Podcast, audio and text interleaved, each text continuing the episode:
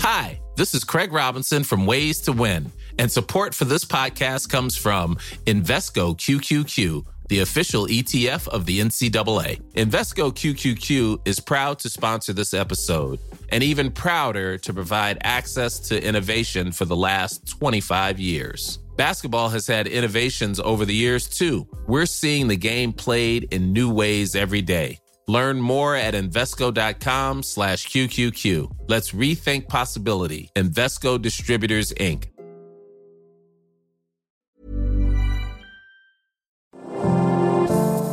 Bonjour et bienvenue dans Mon Stade à moi, le podcast Est républicain, républicain Lorrain et Vosges Matin qui va vous faire découvrir les champions de nos régions sous un jour nouveau.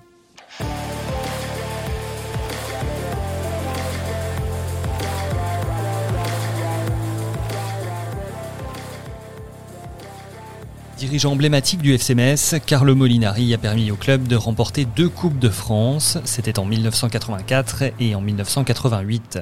Une compétition dont il garde des souvenirs inoubliables, qu'il a raconté à Jean-Sébastien Gallois. Je me souviens à ce moment-là, il y, a Claude Cuny, euh, qui était président de la Lorraine à ce moment-là, qui m'avait dit, écoute... Euh, en 1984 84, oui. écoute, il y a un hôtel qui permet de gagner à à Paris euh, où on est descendu et tu, tu sais qu'on a gagné là-bas en 78. J'ai oui, oui, oui, je, je sais exactement. Eh ben, il faut aller à Novotel, euh, Novotel euh, porte de près de Montreuil, la porte de, je sais plus la porte. C'était pas la, la meilleure idée dans la mesure où on a pris un, un hôtel qui était quand même assez éloigné de, du parc. Il a fallu après une bonne quarantaine de minutes pour y arriver. Donc euh, tout, tout ça, ce sont des, des, des moments que, que l'on vit euh, et qui véritablement ne, ne, ne sont pas, comment dirais-je, euh, connus du grand public. Quoi. on est, on est immergé là-dedans et il y a une préparation. Il y a surtout la première fois. La première fois, vous êtes quand même en train de vous dire que c'est, ça va marquer, si on gagne, ça va marquer d'une comment dirais d'une pierre inoubliable. Pour le palmarès du club ça a été ça, ça pouvait être quelque chose d'inoubliable. La preuve c'est que ça s'est effectivement devenu inoubliable.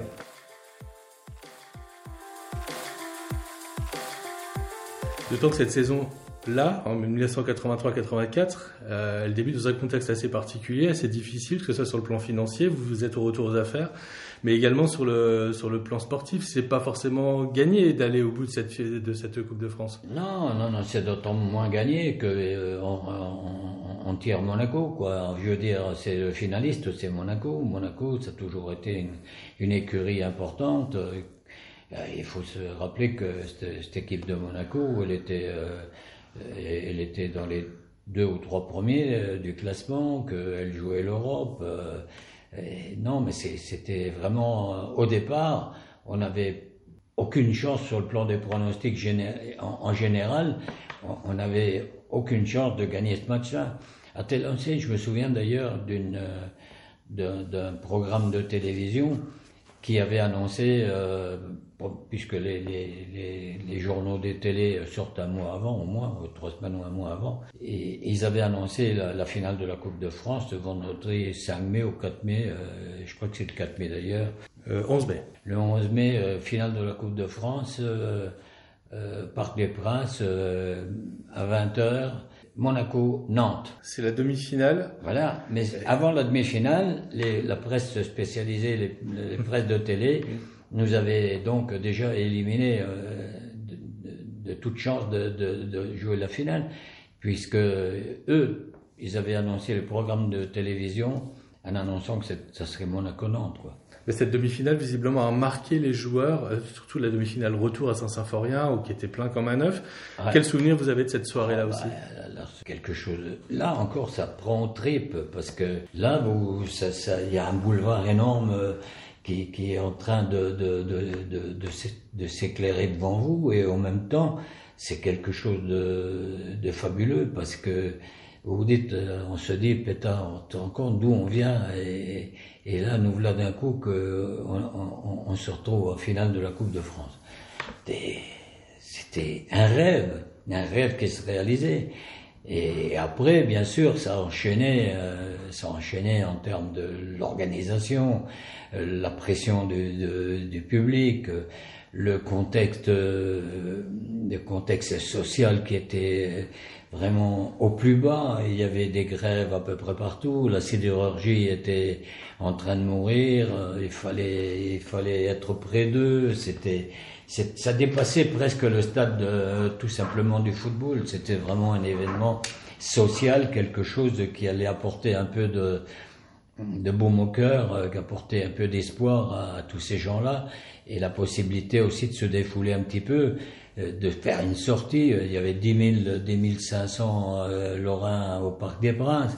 Ça a été quelque chose qui, quand j'en parle, j'ai encore des fois la chair de poule parce que c'est vraiment un événement. On a été, à un certain moment de notre vie sportive, on a été un, élément social rapprocheur, j'allais dire, c'est pas le terme exact, mais on, a rapproché les, les comment dirais-je, les Lorrains entre eux. C'est c'était phénoménal. Je me rappelle de cette euh, d'avant-match quand j'ai dit au président François Mitterrand, je lui ai dit, vous voyez, c'est le président, vous avez aujourd'hui 10 euh, 000 Lorrains qui sont au Parc des Princes, ils sont à la fois aujourd'hui très heureux d'être euh, de soutenir le FCMS. Par contre, la situation euh, économique est telle que ça serait bien que vous regardiez le problème de, de, de, de la sidérurgie de, de près sur le plan de l'État parce qu'il y a probablement quelque chose à faire. Il m'avait effectivement répondu, ben on va voir ce qu'on peut faire. Bon, ben après les événements ont fait que a priori, il n'a pu rien faire parce que ça, ça le dépassait aussi. Alors voilà, ça, ce sont tous des moments forcément qui marque. Et puis cette soirée au Lido, euh, cette soirée au Lido qui a été phénoménale parce que là aussi, euh, je vous dis, c'était un rêve qui se réalisait et on avait par moments du mal à, s'imaginer que c'était vrai. C'était vrai, c'était, ça a été des moments fabuleux pour le club. Je vous dis pas les familles, l'entourage, les, amis de toutes parts. Euh, je crois que ça a été un boom extraordinaire. C'était un boom extraordinaire parce que personne ne pouvait s'attendre à une telle issue. Euh, un mois avant, deux mois avant, on était en difficulté, on avait repris le club qui était dans des difficultés financières très marquantes. Euh, je me souviens à cette époque-là des nombreux rendez-vous que j'ai eus avec Jean-Marie Roche, où on est allé ensemble, tous les deux, essayer d'obtenir des moratoires avec l'URSSAF, des moratoires avec, avec les impôts. Il y avait des arriérés de, d'impôts de, de, et des arriérés de, de cotisations. C'était, été un parcours du combattant pour, et je dirais, on a l'impression, on a eu l'impression que c'était vraiment, comment pourrait-on appeler ça, un don du bon Dieu, du bon Dieu qui nous faisait par rapport aux soucis et aux problèmes qu'on avait eu pendant dix mois. Quoi on avait l'impression que il y avait quelque chose qui se passait dans, l'au-delà qui faisait que, bon, ces gamins-là, ces gens-là, ils se sont donné tellement de mal, ils ont tellement eu de problèmes qu'on va, on va essayer de leur donner un petit coup de pouce, quoi. Voilà, tout ça pour dire que aujourd'hui on est de nouveau euh, aux portes de la 32e. Alors c'est toujours un, espoir important et vivace déjà, on, commence déjà à, réfléchir, à se dire qu'est-ce qui va nous tomber dessus en termes de tirage? Euh, on imagine un petit peu tous les scénarios.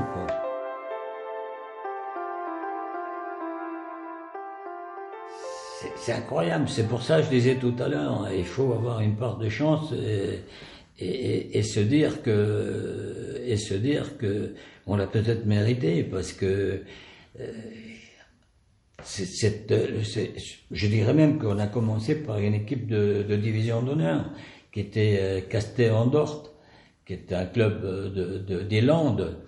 Et je me souviens, ça, ça a été extraordinaire, ça, ça a été formidable parce que euh, lors de, de, de, disons, de la victoire sur ce club, euh, comment dire, sur ce club amateur, ça a été extraordinaire parce que ça nous a permis d'avoir, de créer là-bas presque un, club de supporters. On les avait tellement bien reçus, on les avait tellement, je dirais, mis en avant et, choyés que c'était devenu euh, des gens qui, étaient devenus supporters du FCMS.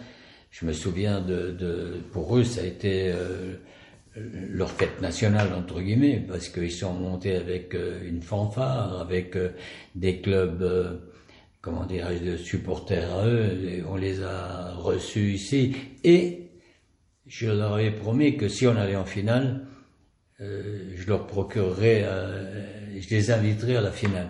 Et ça s'est passé comme ça, on les a invités à la finale, donc ils sont montés, c'était une trentaine, une trentaine euh, qui ont assisté à la finale de la Coupe de France, invités par le FCMS. Ça a été des moments fabuleux, quoi. Et ça, c'est en 1984 Toujours en 84, je suis toujours en 84.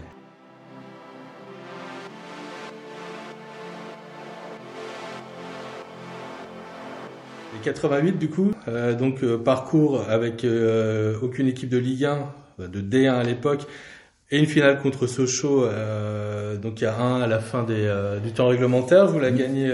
Michael Madar, ça je. Voilà, vous la gagnez finalement au, au tir au but, si vous deviez comparer ces deux finales en termes d'émotion, laquelle est la plus euh, la plus importante ah, Je pense que la première, ça a été quelque chose de phénoménal parce que ça a été, euh, je veux dire, le club attendait ça depuis peut-être 30 ans, hein, même plus que ça, puisque de, 1933 à, 50 ans. Il a fallu 50 ans pour qu'on arrive à, gagner un trophée de cette dimension. Donc, c'est la première, c'était, c'était extraordinaire. C'était, on est, on, vibrait. On, a vécu, euh, on a vécu un mois, un mois précédant la finale euh, dans une pression, une pression extrême, quoi. C'était, ça avait, ça avait changé quelque chose dans, dans, dans la vie du FCMS, quoi. Et cette finale de 88, quand même, qu'est-ce qu'il en reste? Alors, 88, 88. Avec Marcel Husson aux commandes? Avec 88, alors là, euh, ça a été aussi, euh, sur le plan émotionnel, quelque chose de, de fabuleux. D'abord parce qu'il y avait un entraîneur qui, qui engendrait évidemment l'enthousiasme que, que l'on connaît. Marcel Husson, c'était euh, un garçon, c'était C, ça l'est toujours un peu. je veux dire, quelqu'un de, de, d'expansif, euh, de, il a un gros cœur, euh, il est très humain, donc euh, sur ce plan-là, ça a été pour lui une, une récompense extraordinaire. Et je me souviens surtout, je me souviens presque plus de la demi-finale Reims que, que de la finale elle-même, parce que la finale elle-même, je veux dire, on, on forcément quand on est dans la séance des tirs au but, c'est pas spécialement euh, reposant, on veut dire. C'est une situation quand même que l'adrénaline et, et, je dirais que le, si on prenait à ce moment-là le, le pouls, je suis sûr que ça tournerait autour de 100, 150 160 pulsations. Non, mais le, le, la demi-finale, c'est un truc de fou, un truc de fou. On gagne 4-1 en match aller, parce qu'à l'époque, il y avait, euh, il y avait les, les matchs aller-retour. On gagne 4-1 ou 4-0, je sais plus, 4-0 je crois même. Oui, 4-0, 4-0 au match aller euh, à Metz, alors forcément c'était euh, l'euphorie. L'euphorie, les, gens grimpaient sur les, sur les grillages. Et je me souviens d'avoir fait le, le, chemin de Metz à Reims avec euh, un journaliste du Républicain Lorrain de l'époque et bien connu, Jean-Marie Trimbourg qui lui n'était pas quelqu'un n'était pas quelqu'un d'immergé euh, dans le football. Euh, il s'occupait surtout de grands reporters, des, des, grands événements dans le monde. Et, et, pour une fois, il avait donc probablement le journal avait décidé de, de créer un petit peu, euh, de, de, de penser que c'était un événement mondial, quoi. Ou en tout cas, en tout cas, ça pouvait lui ressembler pour pour la ville de Metz et pour la, la Lorraine et la Moselle. Et donc, il fait le voyage aller avec, euh, avec moi à Reims. Et au cours de ce fameux voyage en voiture, à un moment, il me dit, oh ben, de toute façon, aujourd'hui, euh, c'est plié le match, la qualification, elle, est acquise, quoi. Ben, j'ai dit, Jean-Marie, vous savez, vous n'avez peut-être pas tellement l'habitude de, de vivre le football de l'intérieur, mais je vais vous dire, malgré les 4-0, on n'est pas encore au Parc des Princes. Il me dit, oh non, mais et là, je veux dire, quand, euh, quand Reims, à un moment donné, a mené 3-0, à la fin du match, Jean-Marie Trimbaud me dit, mais Bien, mon Dieu, mon Dieu, j'ai eu peur et j'ai beaucoup pensé à vous. J'ai dit oui, on a été tranquille que lorsque, je crois que c'est Carmelo ou Philippe Masberger, un des deux, qui ont marqué le, but à, à 10 minutes de la fin, que ça nous a véritablement soulagé parce que là, on savait maintenant, bon, ça va, à 3-1, il aurait fallu qu'ils en marquent encore deux. Et là, là on, a pensé que franchement, on était dans, dans, dans l'enceinte du, Parc des Princes. Mais, mais pour arriver là, c'est pour vous dire que sur le plan émotionnel, ça a été quelque chose de fabuleux parce que quand ils sont 3-0, quand ils nous mènent 3-0, il y a, comment il s'appelait ce, joueur euh, à ce moment-là, il frappe, il frappe une fois sur la barre. Le ballon lui revient, elle revient sur lui. Manque de, chance pour nous, elle revient sur lui. Il refrappe à nouveau sur le poteau dans la même action, dans la même frappe, il frappe une fois sur le poteau, une fois sur la barre, et la troisième, il la met au-dessus. Pour vous dire, c'est, et là, ça fait 4-0. Et là, il y a les prolongations. C'est un truc de fou. Faut, faut, vivre des moments comme ça. C'est, là, d'un coup, vous avez l'impression que tout s'écroule. C'est plus tard. C'est pas possible. Pas possible qu'on perde ce match-là et qu'on, se fasse remonter quatre buts. Et voilà, les mêmes qui étaient des héros, euh, quatre jours avant, parce que je crois que c'était très rapproché, c'était euh, en semaine. Il faut avoir les nerfs bien solides, mais surtout le cœur aussi qui, qui doit pouvoir euh, accuser, euh, je dirais, le coup avec ces, ces, ces, comment pourrait-on dire, ces, ces changements de, de, de situation d'une minute à l'autre, quoi. Alors tout ça, ça, ça, ça fait que la Coupe de France, pour résumer, c'est quelque chose qui, qui, dans un club comme nous, c'est magnifique et, et, je voudrais pour ma part, le souhait que je formule, parce que ça je pense que ça me manque un petit peu, c'est que le club regagne une troisième Coupe de France. Je pense que c'est ça serait le plus beau cadeau que, que, que l'on puisse me faire en termes de football, c'est de pouvoir regagner cette troisième, troisième Coupe de France. C'est pour moi ancré, c'est un, un souvenir inoubliable. Voilà.